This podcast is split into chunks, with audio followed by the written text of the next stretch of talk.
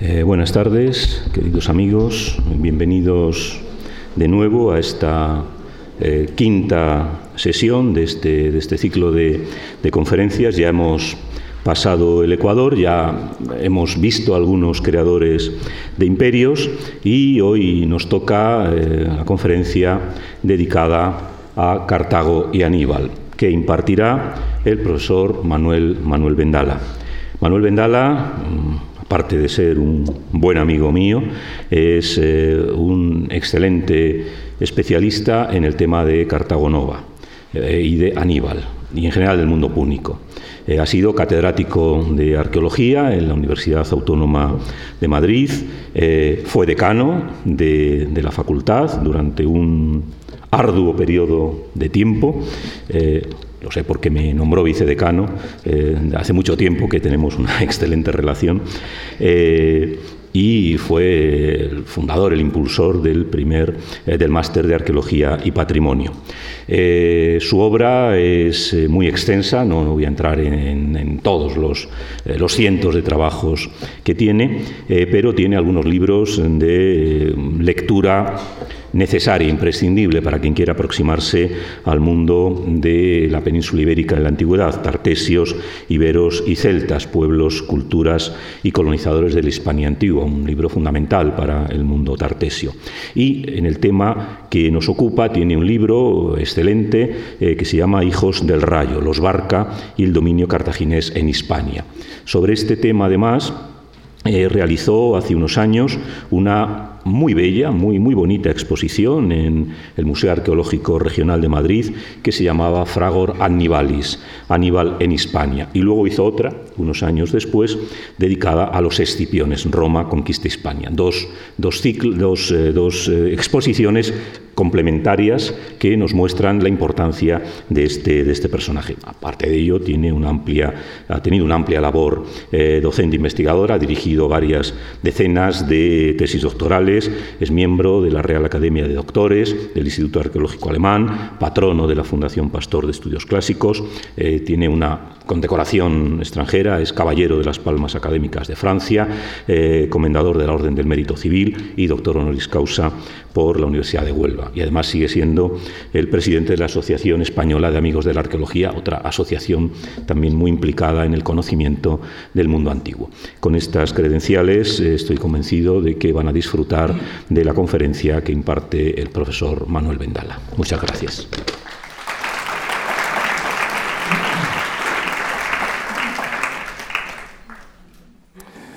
Bueno, muchas gracias, buenas tardes a todos.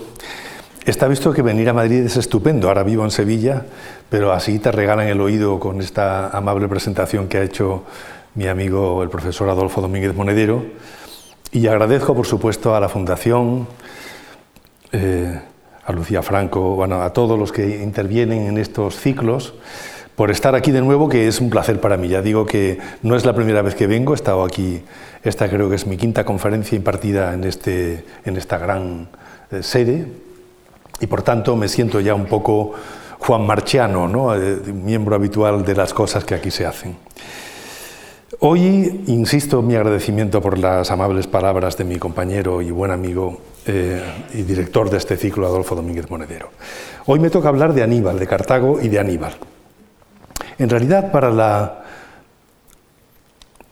la mayoría de las personas de nuestro tiempo, decir la palabra Aníbal es evocar a un gran caudillo de la antigüedad que retó, que se caracterizó sobre todo por retar a Roma, eh, cruzando los Alpes, haciendo una, eh, campaña francamente titánica y eh, extraordinaria, un poco enloquecida. Y por tanto, con esto bastaría para que lo tuviéramos para siempre en la memoria colectiva de siempre.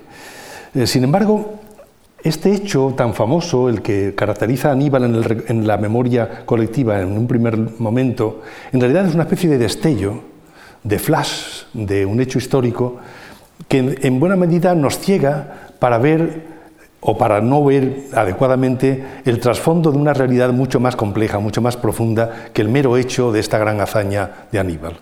Porque en realidad lo que estaba ocurriendo entonces en lo que se enmarca el hecho famoso de Aníbal con el paso con sus elefantes eh, por los Alpes, es nada menos que uno de los grandes episodios de la historia de la humanidad, que es el enfrentamiento de Roma y de Cartago, o de Cartago y de Roma, y también la acción de uno de los grandes personajes, de los más deslumbrantes también de la historia de Occidente, que es justamente Aníbal. Aníbal como parte de una familia en la que ya casi no eh, es posible destacar o, o deslindar unos de otros. El episodio, como decía, fue un duelo colosal que determinó en su resultado cuál sería el futuro o cuál iba a ser el presente de la civilización occidental. El ganador, como se sabe, de este duelo fue Roma, pero eh, a punto estuvo de haber sido Aníbal, de haber sido el mundo púnico, los cartagineses quienes ganaran. Y en ese caso hoy estaríamos hablando una lengua derivada del púnico, tal vez, y tendríamos una cultura con bastantes cosas distintas de la que ahora tenemos. O no tantas, porque son muchos, yo también lo pienso así, que no creemos que a lo mejor la diferencia de lo que hubiera sido el proceso posterior hubiera sido radicalmente distinto. Las dos culturas, Roma y los cartagineses, Roma y Cartago, caminaban en buena manera por un sendero parecido de evolución cultural en el que marcaba mucho, mucha pauta el seguimiento, por ejemplo, de los modelos griegos, ¿no? la helenización global, que marcaba una coinés, sobre todo a partir del sexto, quinto siglo, sexto, quinto antes de Cristo en adelante, en todo el Mediterráneo. O sea que a lo mejor no hubiera cambiado mucho la cosa, pero evidentemente sí que habría cambiado mucho. Una de las grandes empresas de los historiadores ha sido estudiar y conocer bien las causas, eh, el entramado de ese gran episodio, conocer ambos contendientes, calibrar los resultados. La verdad es que el problema está en que solo tenemos herencia de qué ocurrió por parte de uno de los contendientes, de Roma, porque justamente el otro contendiente, Aníbal y los púnicos quedaron no solo vencidos por Roma, sino también aplastados en la memoria y en los textos que se habrían de conservar para el futuro.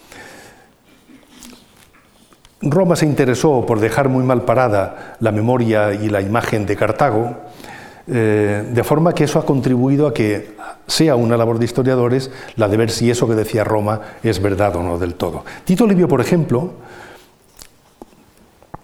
ensalzó las virtudes de Aníbal sobre todo como militar, decía, era con mucho el primero, tanto entre los jinetes como entre los infantes. Iba a la cabeza del combate y era el último en retirarse.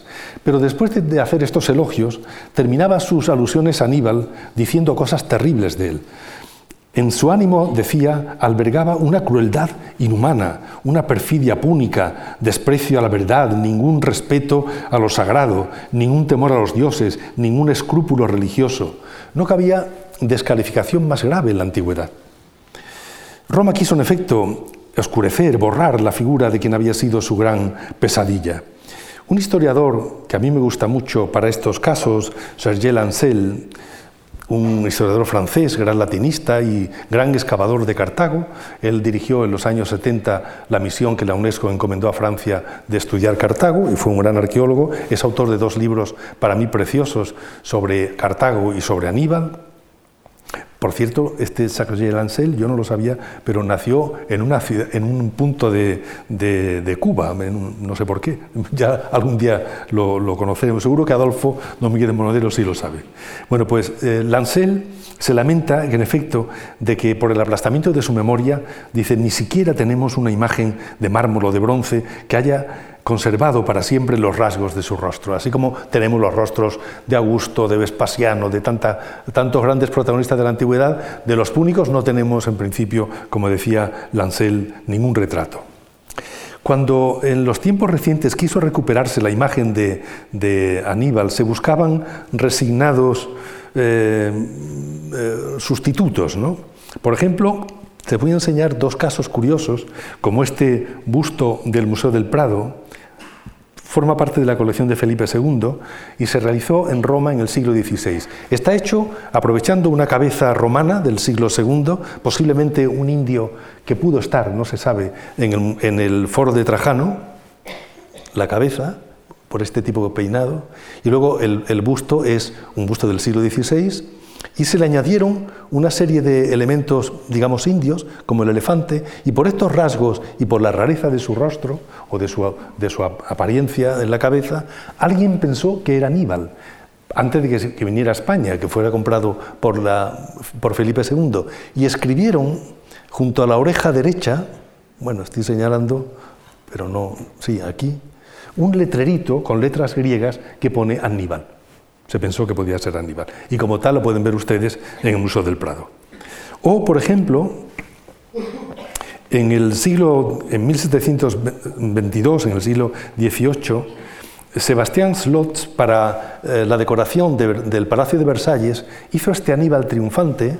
Está aquí con un estandarte romano como vencedor contra Roma, contando los anillos que había quitado a los romanos vencidos, a los soldados muertos en la batalla de Cannas, una de las que luego mencionaré en su mm, marcha por Italia.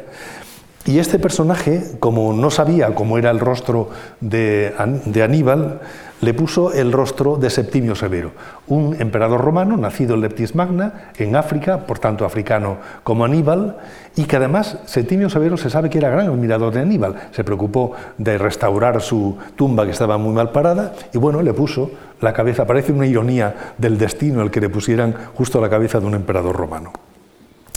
En cualquier caso, con, este, con, estos datos estamos entrando en el siglo XVIII, en el que fue disipándose eh, definitivamente el olvido, la denigración de Aníbal y de su cultura, cosa que había sido muy fuerte en la historiografía española. Por ejemplo, en, Juan de, Mariana, en su Historia General de España de 1601, decía que los cartagineses eran gente de grande crueldad y fereza, gente impía y maldita. ¿no? Imagínense ustedes lo que es esta historia, influyó mucho en el, pensamiento histórico posterior en España o el pensamiento sobre la historia posterior. Y bueno, los fenicios eran y los púnicos eran gente indeseable, gente que mataba a los niños, en fin, una cosa terrible. ¿no?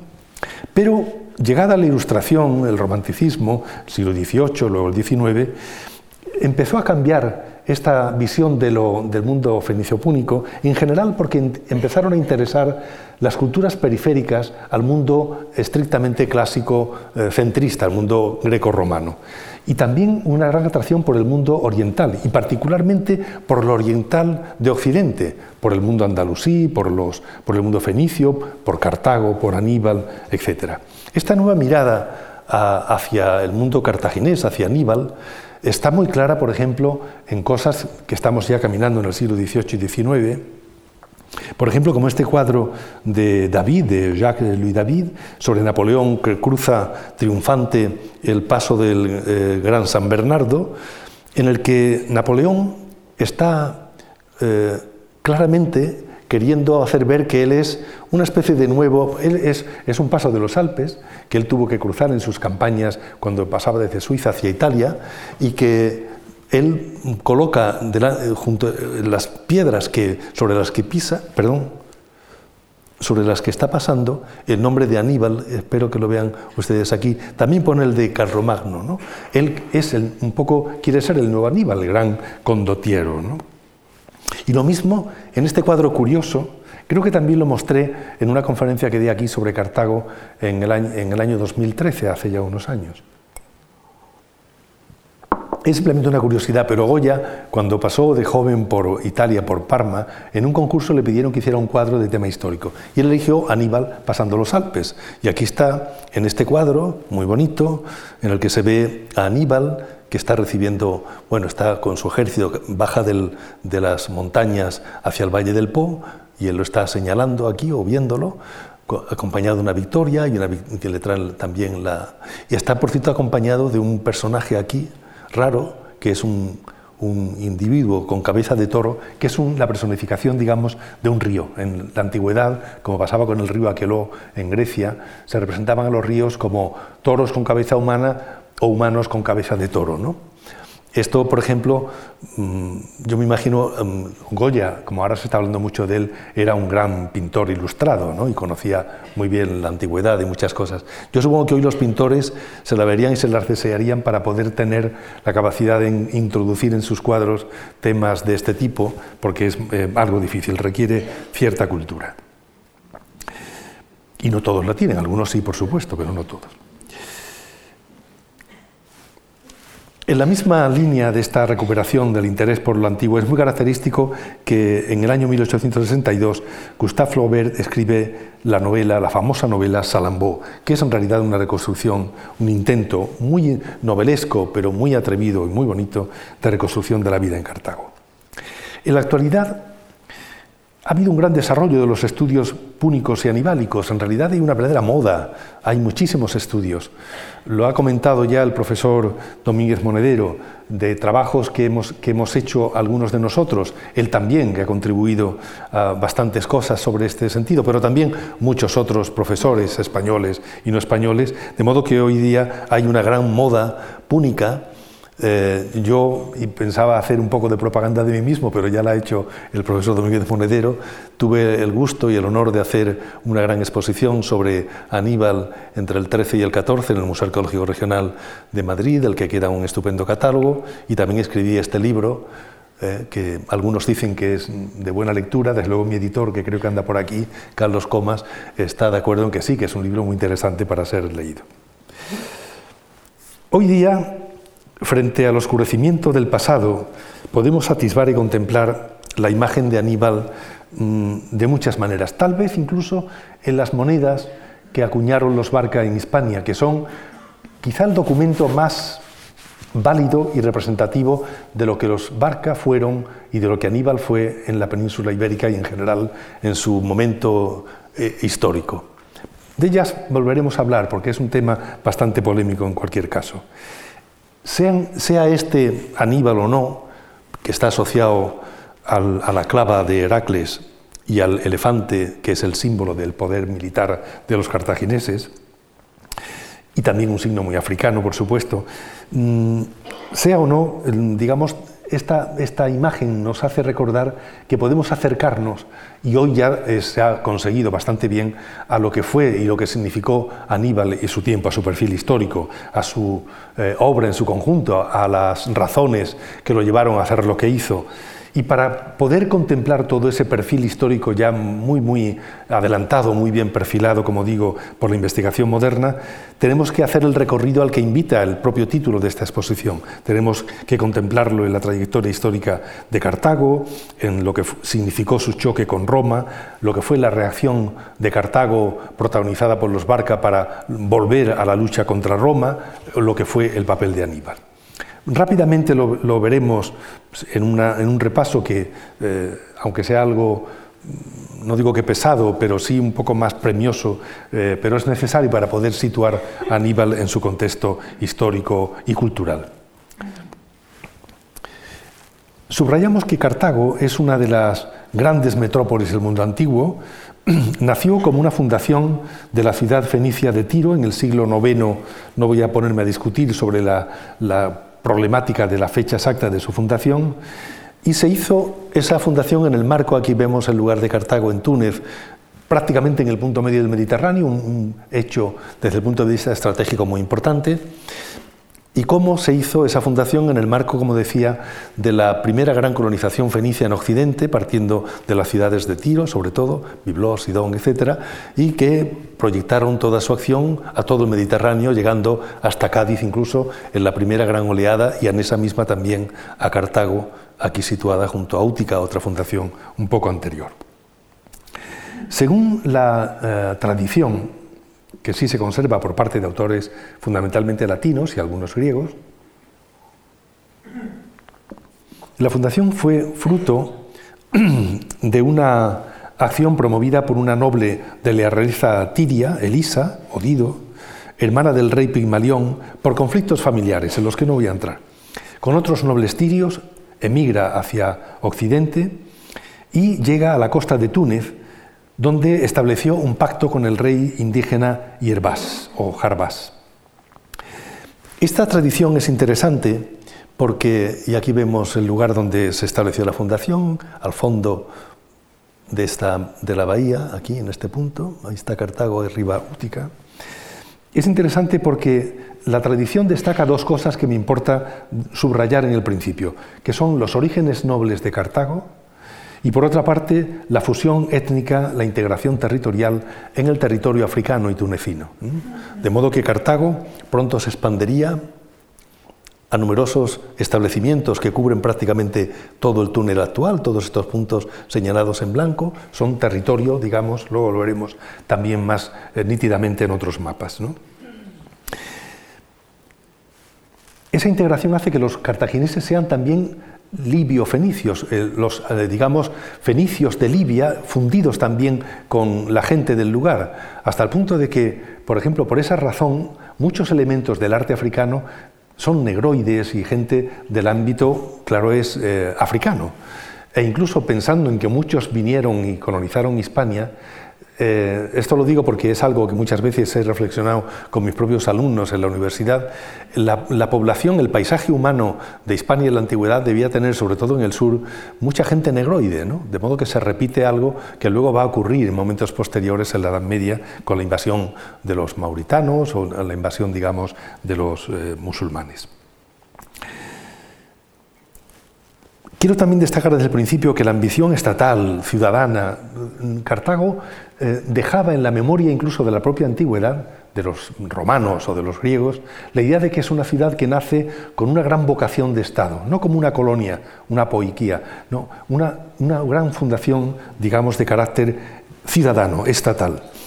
Y me, y me valgo para eso de algo muy bonito, por otra parte, que puedo ilustrar con un cuadro de Turner, que es la descripción que hace Virgilio en la Eneida cuando cuenta la impresión que causó de la Cartago naciente en el troyano Eneas, que pasó también por Cartago en otra historia de migraciones de gente de Oriente hacia Italia y hacia el centro del Mediterráneo, un poco el origen de la ciudad de Roma. Dice el texto, maravíllase Eneas del amor de los edificios, antes no más que chozas, se maravilla de sus pórticos, del estrépito, del firme pavimento de sus calles. Brigan enardecidos los tirios, unos tienden los muros y alzan la ciudadela, van rodando a mano enormes piedras. Dictan leyes, designan magistrados y miembros del Senado venerable. Como ven, en el texto se subraya que la ciudad crece de forma importante tanto en su físico arquitectónico, urbanístico, como en la realidad institucional dictan leyes, nombran magistrados y miembros del Senado. Aquí excavaron el puerto, allí echan los cimientos del teatro y tallan en la roca imponentes columnas, altivo ornato de la escena un día. Desde el siglo VI, Cartago es una importante ciudad con fuerte implantación territorial y con una eh, gran proyección mediterránea. Domina o controla, coloniza pues, buena parte del norte de África, en el entorno tanto al, este como al occidente de la propia ciudad, de la propia colonia, metrópolis, muchos lugares del norte de África, por supuesto Cerdeña, algo Córcega, pero sobre todo Cerdeña, Ibiza, algo las Baleares y el resto, y buena parte, esto ya es un problema en el que no voy a entrar, pero en todo caso tiene contactos hegemónicos con el sur de España, donde ejercía su labor como gran colonia, como gran metrópoli también, la ciudad de Gadís, de Gadir, de Cádiz. Desde entonces, desde esta fecha del siglo VI-V, Cartago entra en colisión con otra potencia naciente del centro del Mediterráneo que es Roma. Roma está expandiéndose y en su expansión choca con Cartago y Cartago la frena o por lo menos tratan de buscar un equilibrio mediante famosos tratados de los que conocemos muy bien gracias sobre todo a Polibio que los, los digamos describe y los recoge muy detalladamente en los que frena o, o, digamos detalla en qué territorios pueden actuar los romanos y en cuáles no. Ellos se reservan siempre celosamente el norte de África, sobre todo Cerdeña, y luego se piensa, aunque esto es muy discutido, si alguna vez se hace mención en tratados que se renuevan, el primero es del año 509, se renueva como muy tarde en el año 348, ya a mitad del siglo IV, en cualquier caso, tratados que revelan por una parte la potencia de Cartago y por otra parte el problema que Roma, expandiéndose, está generando. En cualquier caso, en estas fechas, a partir del siglo VI, V y sobre todo en el V, IV, Cartago se reafirma como una, una potente ciudad-estado, a la manera de las polis griegas. Se había dotado incluso de una evolucionada constitución. Aristóteles considera la constitución de eh, Cartago tan importante que la incluye entre las modélicas en su estudio, en su libro sobre la política, o sea, la ciudad, polis, ciudad. Y menciona que su constitución es digna de ser eh, mencionada entre las más importantes o notables. Dice eh, Aristóteles que aunque tiene cierto sabor arcaico, visto desde el mundo griego, reunía lo mejor de las principales o de los principales sistemas políticos de la antigüedad: monarquía, oligarquía, aristocrática y democracia. En cualquier caso, eran tiempos de gran desarrollo urbano, de maduración social y política, de maduración económica, por supuesto, estimulado por la helenización, que quiero subrayar esto de la helenización no para decir que Cartago era una mera mímesis de lo que en Grecia se pudiera hacer, como en el caso de, de Roma también, sino que, digamos, estaba recibiendo impulsos culturales muy importantes de Grecia, con los que, digamos, dialogaba y con los que, digamos, eh, generaba una recreación que es muy típica también de las grandes potencias mediterráneas, como puede ser el mundo púnico o el mundo romano, que asumen modelos, en este caso griegos, pero los regeneran también con valores propios. Esta, fuerza eh, de la madurez como ciudad, como Estado, se ve muy bien en la urbanística, que empezamos a conocer de Cartago bastante bien, se conoce ya bastante bien. Por citar solo un caso, por ejemplo, les diré que la gran muralla de Cartago, como otras, está siguiendo modelos griegos. Y sabemos, conocemos por, por los nombres de, de, los perdón, de los canteros y por las señales de los canteros que había maestranzas griegas que trabajaban, como en la escultura, como en otras cosas, para los púnicos. ¿no? O sea que era muy claro, había talleres itinerantes, muchos de ellos griegos, que iban a Italia, al mundo púnico, para llevar su labor. Al mundo ibérico también lo hicieron seguramente con intensidad. Pero esto se ve también en la arquitectura, pero se ve también en el arte. Este famoso efebo de Mozia, de la ciudad de Sicilia, en realidad es una obra hecha por griegos, pero para una ciudad púnica que lo tienen como propio de un personaje, no sabemos si es una auriga, si es Heracles, pero en cualquier caso un personaje de claro arte griego, con este arte del tipo arcaico tardío o un modelo, digamos, de estilo severo arcaizante.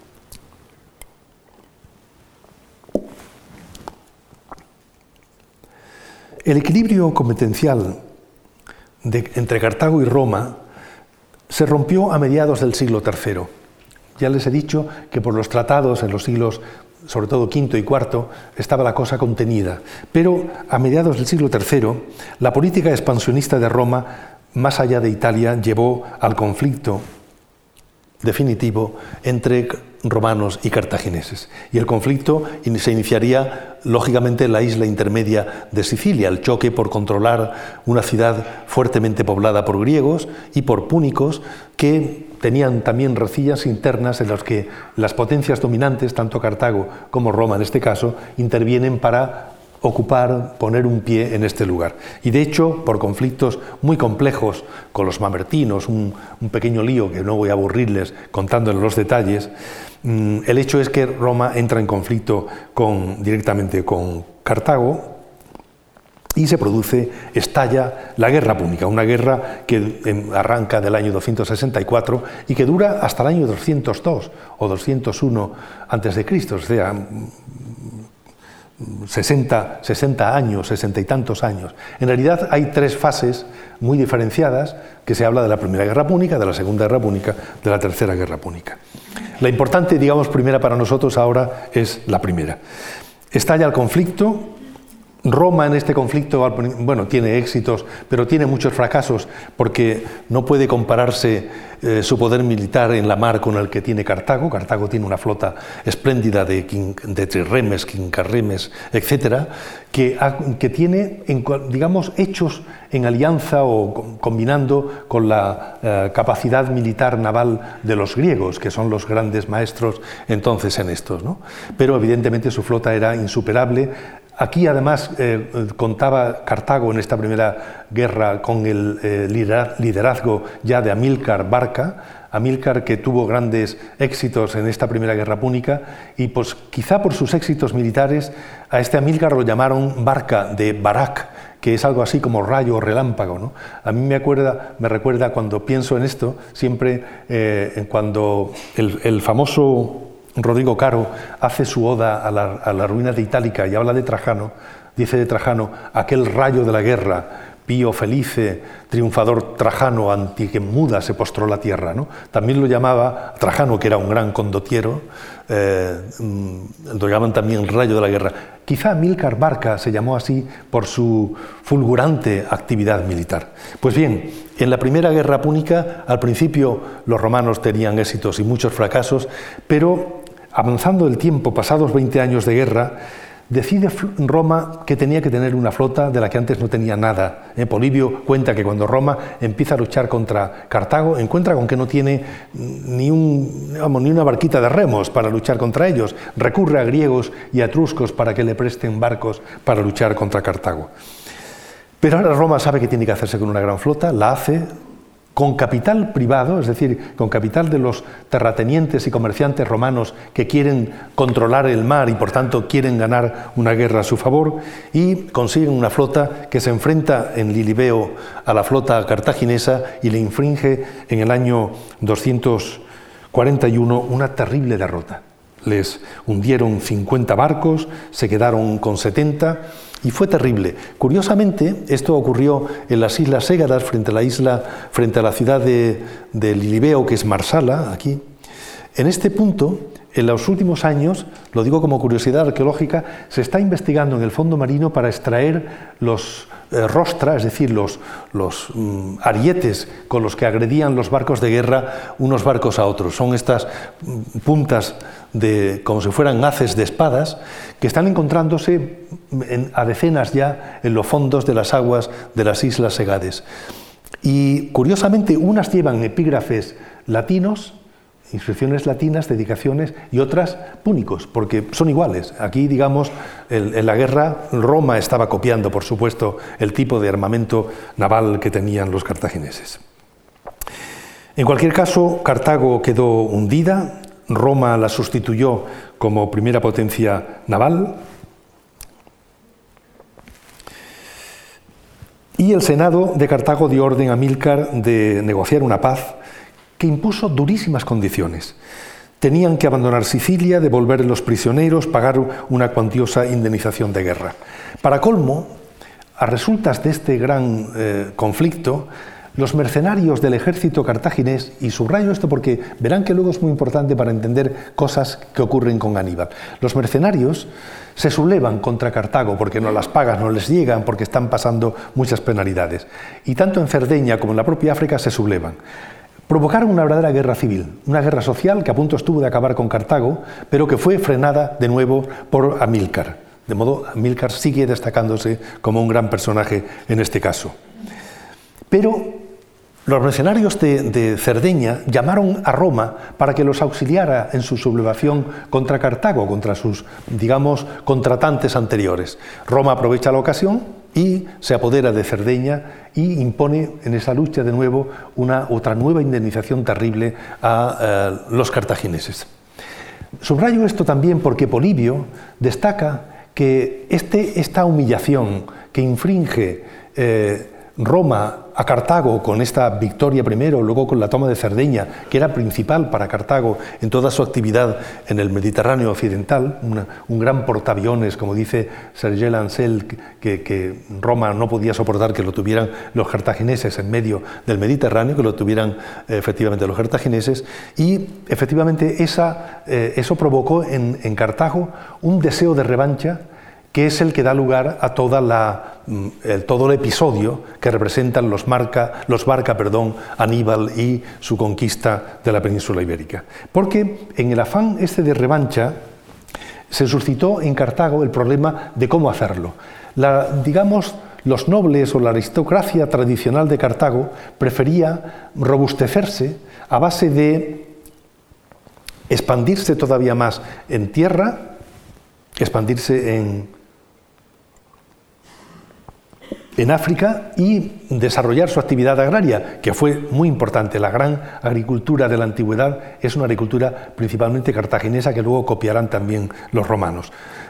Sin embargo, otra nobleza más, vamos a llamarla más moderna, más eh, eh, atrevida, que es la que representan los Barca eh, con otros de su misma, digamos, mentalidad, deciden emprender una campaña tremenda también para volver al control del mar, volver al control internacional y atacar a Roma por donde menos se lo esperaba, y todo ello haciendo una conquista de los territorios de Hispania, hacer, hacer suyo un territorio del que ya ellos tenían eh, los cartagineses contacto y presencia de hacía tiempo anterior, sobre todo a partir del siglo IV, y ahora van a pensar que esto va a ser así. Era también una zona, como digo, hegemonizada, de grandes riquezas. Hispania tenía, lo sabían bien los fenicios y los cartagineses, gran riqueza, por ejemplo, de plata, que era imprescindible para tener dinero con el que pagar las grandes empresas militares en las que están envueltos. Estaba lejos de Roma, Roma en esta época no podía pensar que aquello fuera un peligro, luego lo vería enseguida, y por tanto en el año 237, solo dos años después de terminar la guerra de los mercenarios, Amílcar desembarca, se viene con su ejército y acompañado de Astrúbal, su yerno, y de su niño, de su hijo Aníbal, vienen a la península ibérica. Aquí en la península ibérica desembarcan en Cádiz, como he dicho.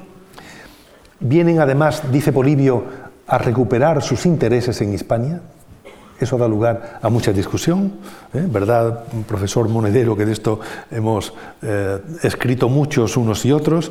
En cualquier caso, viene a la península ibérica y em, emprende enseguida una, emprenden, digamos en general, una gran actividad militar y también política ¿eh? en el campo, en el ámbito de la España, que simbolizo con una, con una moneda cartaginesa en la que vemos la proa de un barco de guerra y, por otra parte, la cabeza de uno de estos dirigentes bárquidas. Aníbal, perdón, Amílcar viene haciendo una campaña militar muy fuerte, lucha contra los turdetanos, los que viven en la zona inmediata a Cádiz, en el sur, eh, lucha también contra los aliados celtas de los turdetanos, castiga con gran crudeza, crudeza a los dirigentes. Eh, célticos que colaboran con los, con los turdetanos, es decir, quieren mostrarse como un militar aguerrido ante quien no espera ninguna respuesta agresiva, y pronto funda una ciudad que da idea, Acra Leuque, que da idea de que quiere mm, crear estructura política importante, estructura ciudadana importante en Hispania. Acra Leuque, que significa promontorio blanco, eh, pensamos muchos que es Carmona, Así lo cree Maripaz García Bellido, también lo creo yo, hemos trabajado bastante sobre eso. Y lo, quiero destacar porque me, parece importante para lo que vendrá después. Carmo es un lugar muy, una, ciudad, perdón, muy notable, asentada en el, en el foco inmediato a la región de, de Gadir, domina el bajo valle del Guadalquivir y es una fortaleza, es una atalaya natural, reforzada luego, por supuesto, por obra humana, en está en lo alto del Alcor. No voy a explicarles, Carmona ha sido uno de mis grandes temas de investigación toda mi vida. Incluso creo pensar que la idea de promontorium, eh, vamos, de, de acra leuque, de promontorio blanco, blanquecino, eh, se ajusta bien a la idea de que el Alcor es una roca blanquecina, no en vano la roca que se extrae del Alcor, esto es Carmona, es, lo llaman roca alberiza, alba, blanca. ¿eh? Tiene mucho hierro y tiene mucho blanco, como se ve por aquí, de modo que destacado sobre los campos magníficos del Valle del Corbones y del Valle del Guadalquivir, destaca como un verdadero portaaviones, eh, un promontorio blanquecino. Y además aquí en Carmona tenemos bien documentado una fortaleza que seguramente, claramente, es de origen púnico, con unos aparejos de origen griego que los púnicos utilizaron. ¿eh? Eso fue un estudio que hizo hace años Alfonso Jiménez, un arquitecto arqueólogo, y que nosotros, después yo mismo y otros, Juan Blánquez y otros, hemos investigado posteriormente. Pero después de esta fundación, Amílcar murió cuando luchaba contra los pueblos del Alto Guadalquivir, contra los soretanos. Por tanto, eh, que se pensaba al principio que estaba en la costa, que era Luquentum, Alicante, eh, no podía estar en la costa porque evidentemente no había llegado ni mucho menos allí Amílcar cuando se fundó. Le sucede a Astrúbal. Astrúbal, su yerno, en el año 229, más que un gran militar, fue un gran político. Fue, digamos, una vez que estaban asentadas las bases militares por parte de Amílcar, con estas y con otras más cosas que no les he contado, eh, se conoce bien, y así lo dicen muchos los historiadores, se dedicó a crear Estado.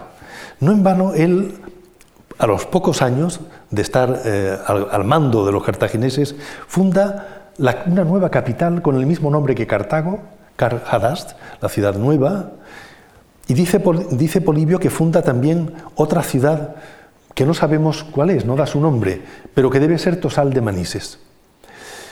Es muy importante esta acción porque se nota que Astrúbal está queriendo hacer una provincia muy bien armada desde el punto de vista eh, estatal, desde el punto de vista político.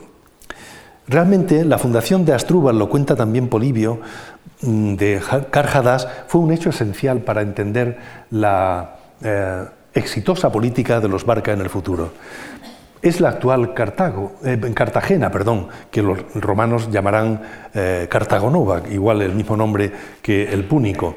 Es una ciudad imponente, ven aquí su ubicación, ya conocemos, porque hace años no era conocido, testimonios arqueológicos importantes de la ciudad púnica, como este lienzo de la muralla en la zona del istmo. Conocemos también gran parte del trazado de la ciudad que luego se perpetuó.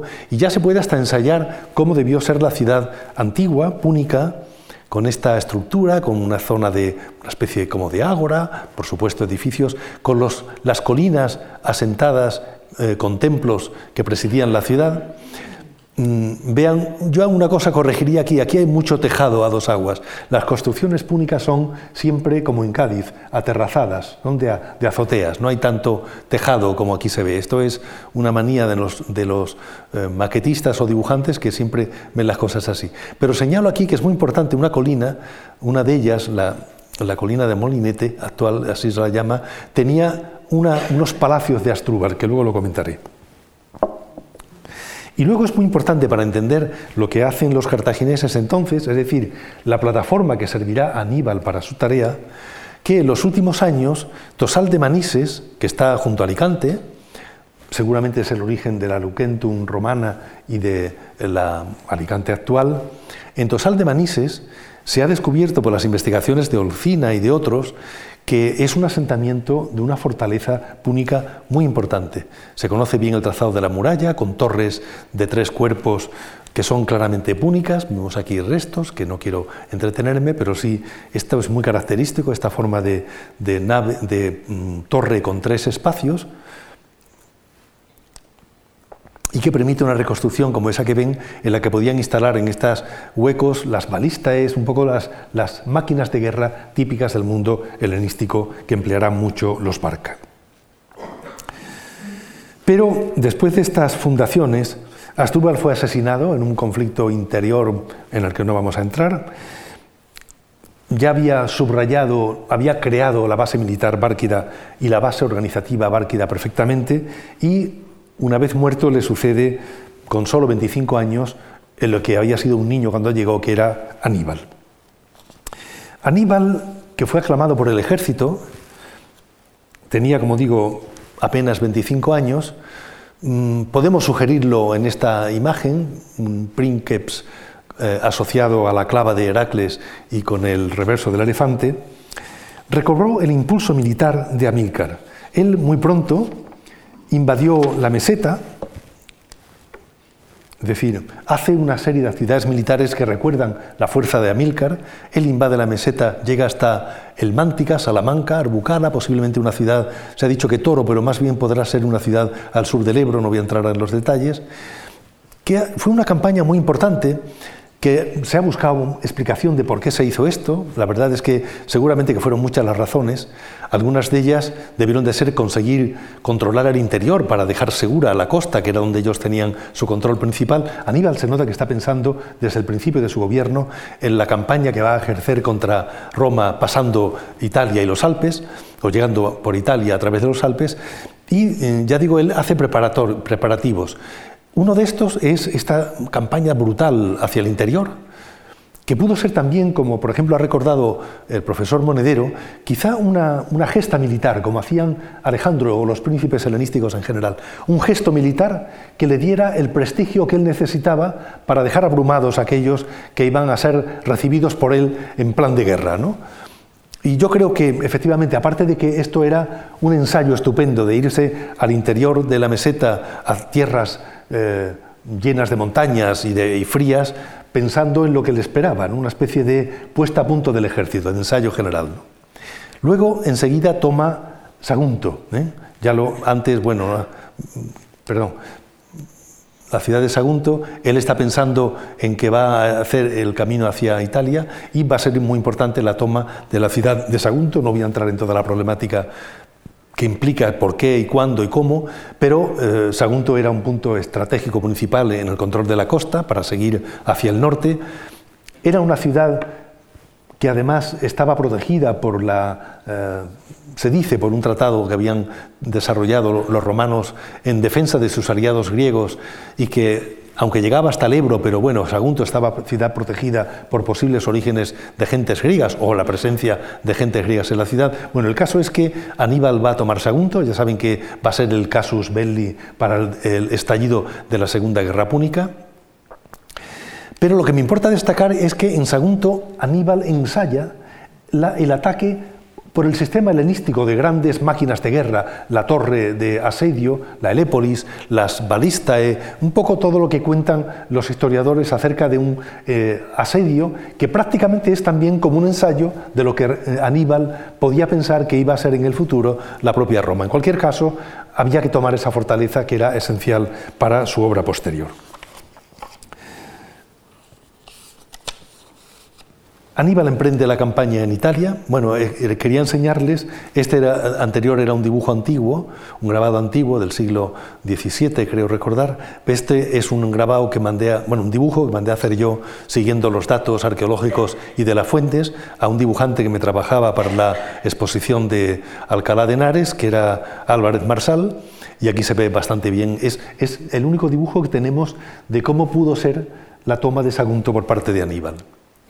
Pero como decía, Aníbal eh, va a emprender enseguida el camino hacia Italia, luego volveremos un poco sobre él, y va a desarrollar con el paso de los Alpes, que vemos aquí de nuevo en esta imagen, una campaña en Italia de más de 15 años de, batallas que fueron la gran pesadilla de Roma.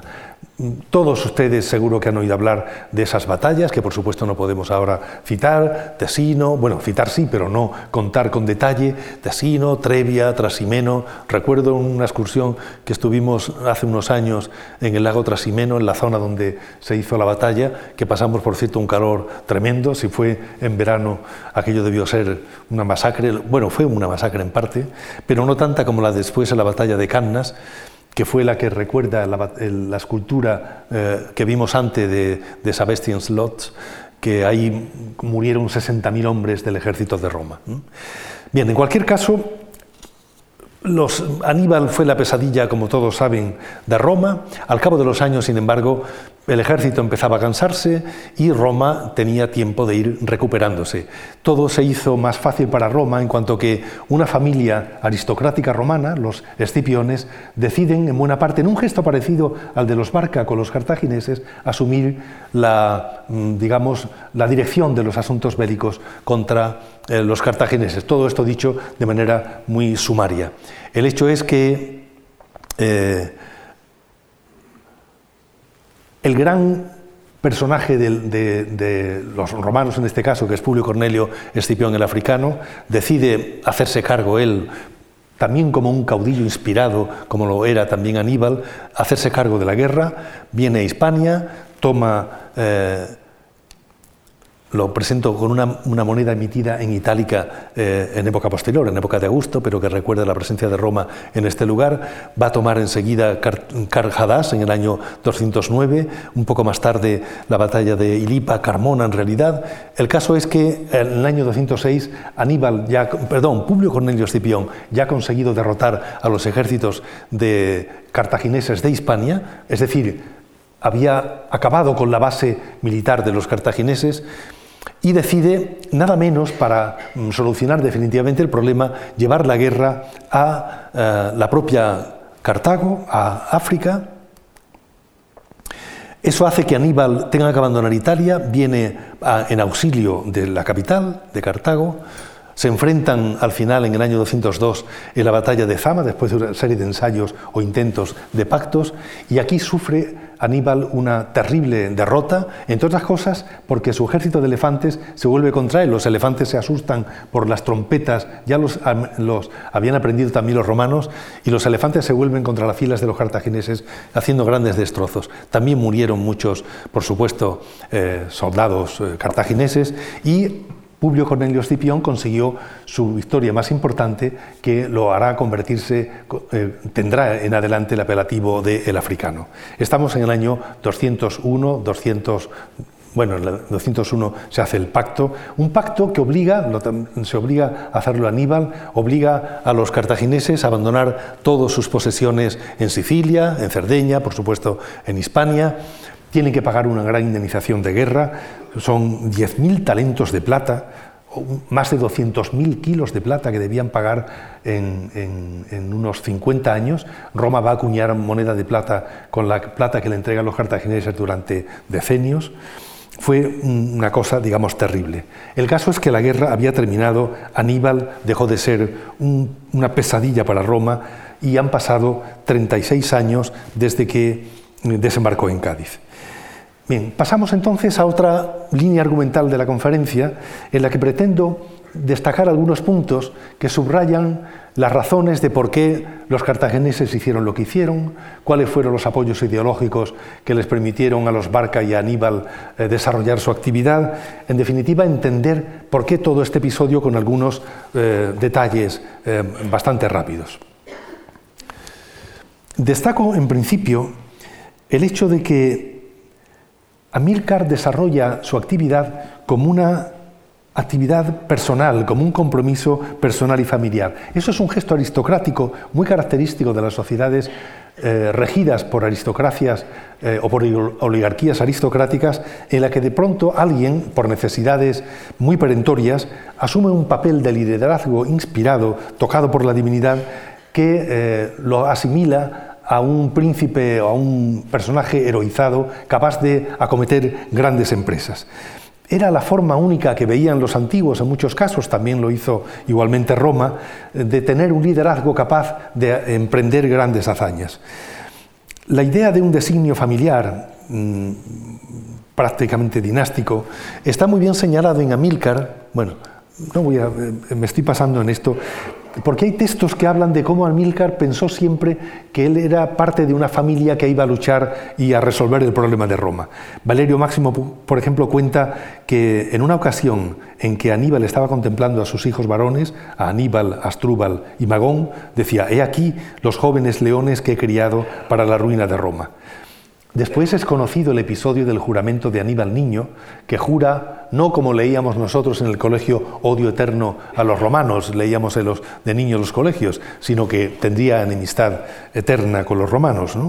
Pero en cualquier caso, esto es recordado en este asunto, es, el hecho que, que, los Barca adoptaron un modelo de gobernante que añadía a la tradición real y aristocrática cartaginesa el modelo del príncipe helenístico, heroizado, divinizado, forjado por Alejandro en seguimiento de los soberanos orientales. Alejandro se había identificado con Heracles, siguiendo el modelo de los soberanos divinizados de Oriente, como también luego subrayaré.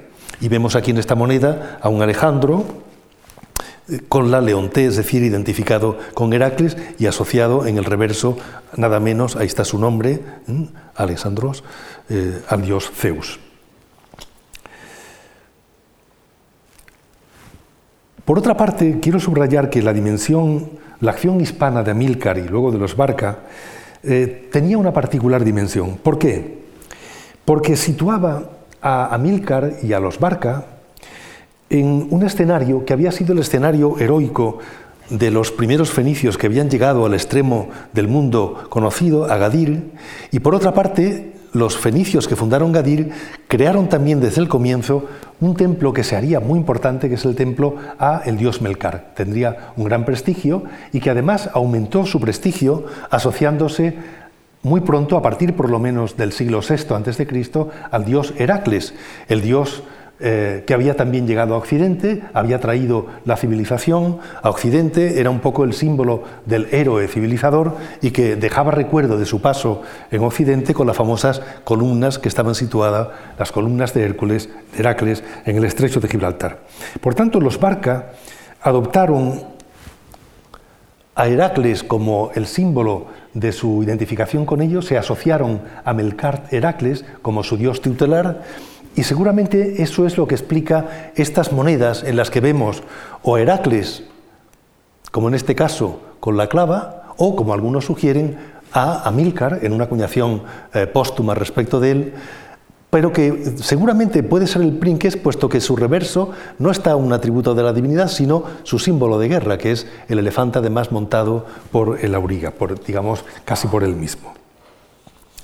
Esta idea de la asociación de eh, los príncipes de los Barca a Heracles se repite muchas veces en otras acuñaciones, no solo la de arriba. Esta, tal vez eh, Aníbal, no lo sabemos, pero es posible, está con la clava que lo vemos aquí. ¿Mm? Sin entrar en la, problemática, porque sería muy extenso, eh, se ha discutido muchísimo si en estas monedas están representados directamente la divinidad o directamente los príncipes asociados o identificados con la divinidad. Yo, como Maripaz García Bellido y como otros, y como también Lancel, como bastantes, creemos que efectivamente es la representación de los príncipes idealizados. En algunos casos solo falta el nombre, que vaya por Dios, no aparecen nunca los nombres, como sí aparecen en otros casos en monedas emitidas en otros lugares. En cualquier caso, estas monedas son también muy buena expresión del deseo de crear una verdadera monarquía hispana que tuvo por creador principal al que ya he citado a Astrúbal. Astrúbal, fíjense una cosa, Alejandro fundó su gran imperio, mm, lo explicó aquí en otra ocasión también el propio Adolfo Domínguez Monedero, también lo ha escrito en uno de sus libros últimos, el de Alejandro Magno. Eh, Alejandro digamos, creó su imperio, lo, fortaleció creando ciudades, las famosas Alejandrías, que robustecían su presencia o su imperio y que además servían como vehículo de divinización, porque en la tradición griega los fundadores de ciudades eran divinizados, era una forma de asegurarse la divinización. Pues bien, también Astrúbal hizo lo mismo, fundó, como antes les expliqué, una nueva capital, Carjadás, también Tosal de Manises, hubo un, afán de convertirse también en esto en un verdadero Alejandro. Y esa idea de un poder, eh, por ejemplo, cuando Polibio describe Carjadas, es muy significativa la fundación de Carjadas, cuando Polibio describe y habla de Carjadas y la describe puntualmente, dice que en una de las colinas, como antes he citado, había en el molinete estaban los llamados palacios de Astrúbal. Y añade Bolivio, que aspiraba a un poder monárquico, es decir, que estaba claro para los antiguos que Astrúbal, y hay muchas más razones, tenía esta verdadera aspiración. Y es verdad que él desde Cartago, vamos, desde Carjadas, desde la Cartago de Hispania, ejercía una labor de verdadero rey de, de, toda Hispania. Reunió una vez una asamblea de dirigentes, de régulos, de príncipes hispanos, en la que él fue llamado el, digamos, el, líder principal de los, de los hispanos. El jefe supremo, estrategos autócratos, dicen en griego, que es como llamaban también Alejandro en las fuentes griegas. Y comentamos también una acción que hace Astrúbal y que hará también Aníbal que tiene también mucho significado para entender la importancia del seguimiento del modelo de Alejandro y de lo que ocurrió con su presencia en Hispania. Me refiero al hecho de que Alejandro, como ustedes saben, adopta el modelo de las monarquías orientales, lo que sugiero con este bonito cuadro de Alejandro entrando en Babilonia de, de del siglo XVII. Él, para asegurarse esa eh, digamos, el ser un rey oriental, recurre a muchas cosas, pero una de ellas es mm, sentirse parte de la casa, de las casas reales, y lo hace también por vía matrimonial. Él se casa con una princesa eh, Roxana, hija del rey Oxiartes, Él tuvo como concubina oficial a Barsine, hija de Darío III, del rey del emperador persa, con el que tuvo una hija a la que llamó Heracles, un hijo al que llamó Heracles. Por tanto, busca ese, esa acción. Y cuando él fue nombrado rey de Asia, en adelante lucirá, lucirá la, la tainía, esta tenia, este es Alejandro idealizado en una moneda acuñada eh, eh, en Tracia por Lisímaco, eh, tiene, está asociado a los dioses, los cuernos de Zeus Ammon, y vean esta tainía que es un poco la corona típica de los príncipes helenísticos, esta tenía aquí. ¿no? Y esa misma es la que llevan los príncipes bárquidas. Por ejemplo, en esta, que se ve igual, con este lacito al fondo, de la misma manera, también el arte es helenístico. En figuras como esta, yo creo que es indiscutible que este es un princeps, no es, el, no es Heracles, este no tiene atributos de, dioses, tiene atributos de princeps, de rey.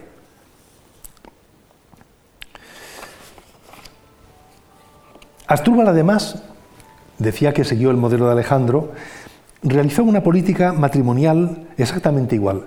Asdrúbal se casó con una princesa hispana, no sabemos su nombre, el texto no nos lo da, ya voy a, ir, eh, voy a tratar de ir terminando. Perdón, y Aníbal se casó también con otra mujer que sí sabemos que se llamaba Imilce.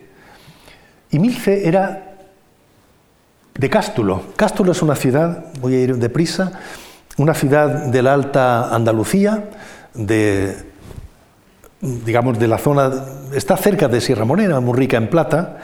En, en está documentada una fuerte presencia fenicia de antiguo. Allí se han descubierto restos de un templo típicamente fenicio, con esta estructura de dos columnas en el frente, del que ha habido varios restos en varios tiempos. También en la moneda de Cástulo se acuñan esta figura del princeps de la ciudad a la manera helenística. Y seguramente había aquí una aristocracia gobernante de origen fenicio púnico.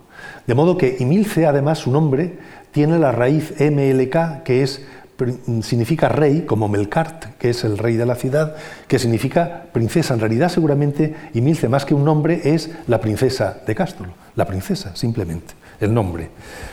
Y esto hace que se introduzcan, eh, se asocian, por tanto, a figuras divinas. ¿no? A mí me gusta siempre recordar, y así lo hice en la exposición, que cerca de Cástulo eh, la ciudad de Baza, seguramente una princesa se hace enterrar poniendo como urna su cuerpo de muerta, la urna, eh, los restos están introducidos en un hueco en esta escultura, que la representa seguramente a la difunta, pero con la apariencia de una divinidad.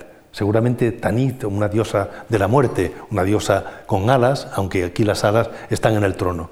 Es una princesa divinizada, o asociada a lo divino, que es lo que buscaba seguramente Astrúbal y Aníbal. Pero este hecho, y no, y no, lo, no, quiero entretenerme mucho en los detalles, es un hecho cargado de consecuencias. ¿Por qué? Porque ser en Hispania, o sea, figurar en Hispania como un príncipe hispano, figuraba o tenía grandes beneficios. El más importante, o uno de los más importantes, aparte de las riquezas y de otras, era el tener a la gente de su entorno unida por una fidelidad absoluta, por lazos de fides o de devotio típicamente del mundo ibérico y celtibérico, que significaba estar unidos al rey al dirigente hasta la muerte, una fidelidad inquebrantable.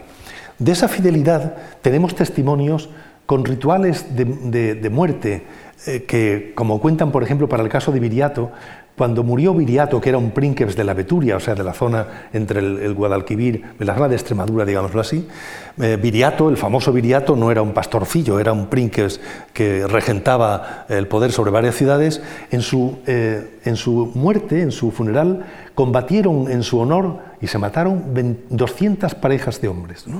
Y tenemos testimonios en Hispania en el que hay estas luchas en honor del muerto, tanto en, del siglo V en, Porcuna como en Osuna, en estas luchas rituales de guerreros acompañados de música, que denotan que había sacrificios, verdaderos sacrificios humanos. Esta fidelidad hasta la muerte es lo que explica en buena parte el éxito del de, eh, ejército de Aníbal. Todos los estudiosos, de, incluso los estudiosos de la antigüedad o los historiadores de la antigüedad, mencionan que en Aníbal era importantísimo eh, la, tropa de, de, hispanos. Decía Livio que los hispanos ocupaban por disposición de Aníbal la primera línea y esa era la principal fuerza de todo su ejército. El propio, mi, discípulo Quesada, que, explicó aquí, mi compañero antiguo en la universidad, una conferencia no hace mucho, que es un gran estudioso de, la milicia, del mundo de las armas en la antigüedad, hablaba de que el, el ejército de Aníbal muestra una adhesión a su jefe que es una fidelidad debida a un ente, no a un ente abstracto como Cartago, sino fruto de un vínculo personal de fides o de devotio que hace del ejército de Aníbal un ejército atípico. Es decir, Aníbal no quería que le pasara lo que había ocurrido en Cartago con los mercenarios.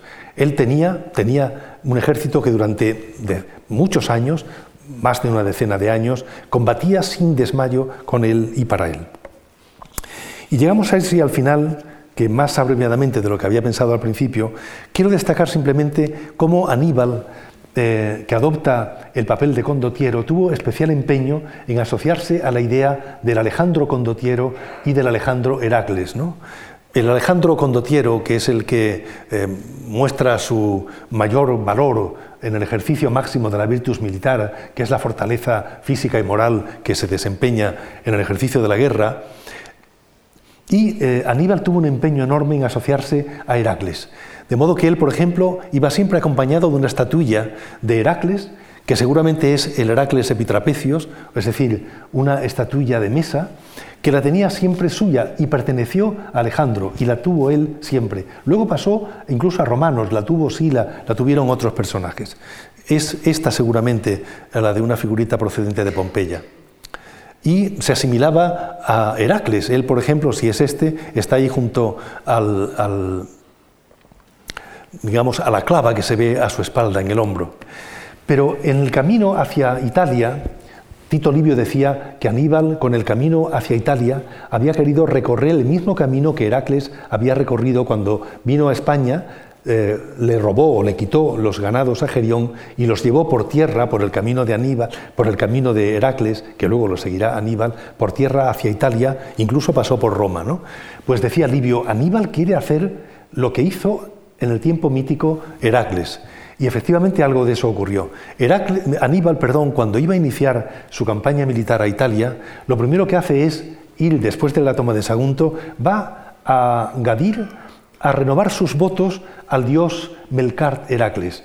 Este sería su santuario eh, en pequeño, en una moneda de época de Adriano, y ya entonces era así, que se ve a Melkart Heracles en la manera de Hércules con la clava. Luego él, cuando va camino de Italia, a la altura del Ebro, tuvo un sueño que en ese sueño contaba que un joven se le aparece, digamos, él iría montado en su elefante, se le aparece un joven que le dice que tiene el mandato divino de que debe, digamos, continuar camino de Italia. No quiero leerles el texto porque ya se ha hecho un poco tarde. Lo cuentan eh, Livio y otros autores, Cicerón, y es muy interesante. Y él dice que se le aparece un joven un joven que eh, en, una versión, en la de Livio, dice que es un joven y no dice que sea un dios, pero se nota que es un joven dios que le está guiando. Le dice, tú vas camino de Italia, no mires hacia atrás. Él miró hacia atrás y vio una gran serpiente, un monstruo que estaba eh, destrozándolo todo y, le dice el joven que lo acompaña, en el sueño, le dice, es Italia destruida, pero no lo mires, eh, tú sigue adelante tu camino. Otros autores dicen que se le había aparecido el mismo, eh, el mismo Zeus, que lo llevó a una asamblea de dioses. Allí le dijeron que era un mandato divino que tenía que atacar Italia. El caso es que Aníbal fue a Italia y quiso propagar, y se nota que eso luego lo recogen los historiadores, que él estaba siendo un verdadero nuevo Alejandro, un verdadero nuevo Heracles. Pero bueno, la campaña terminó mal, Aníbal fue derrotado, como hemos eh, dicho un poco antes, y después de, morir, no quiero contar que él eh, fue muy respetado pese a su derrota en Zama y llegó a ser sufeta de la ciudad de Cartago un poco de tiempo después, pero al final huyó de Cartago, lo persiguieron los romanos y al final se suicidó y por tanto entró en el campo de la historia, en el campo de la leyenda y así será recordado como hacen estos tapices hermosos de la Catedral de Zamora en el que vemos de nuevo, como en el cuadro de Goya, Aníbal señalando el paso de los Alpes. Y nada más, muchas gracias por su atención.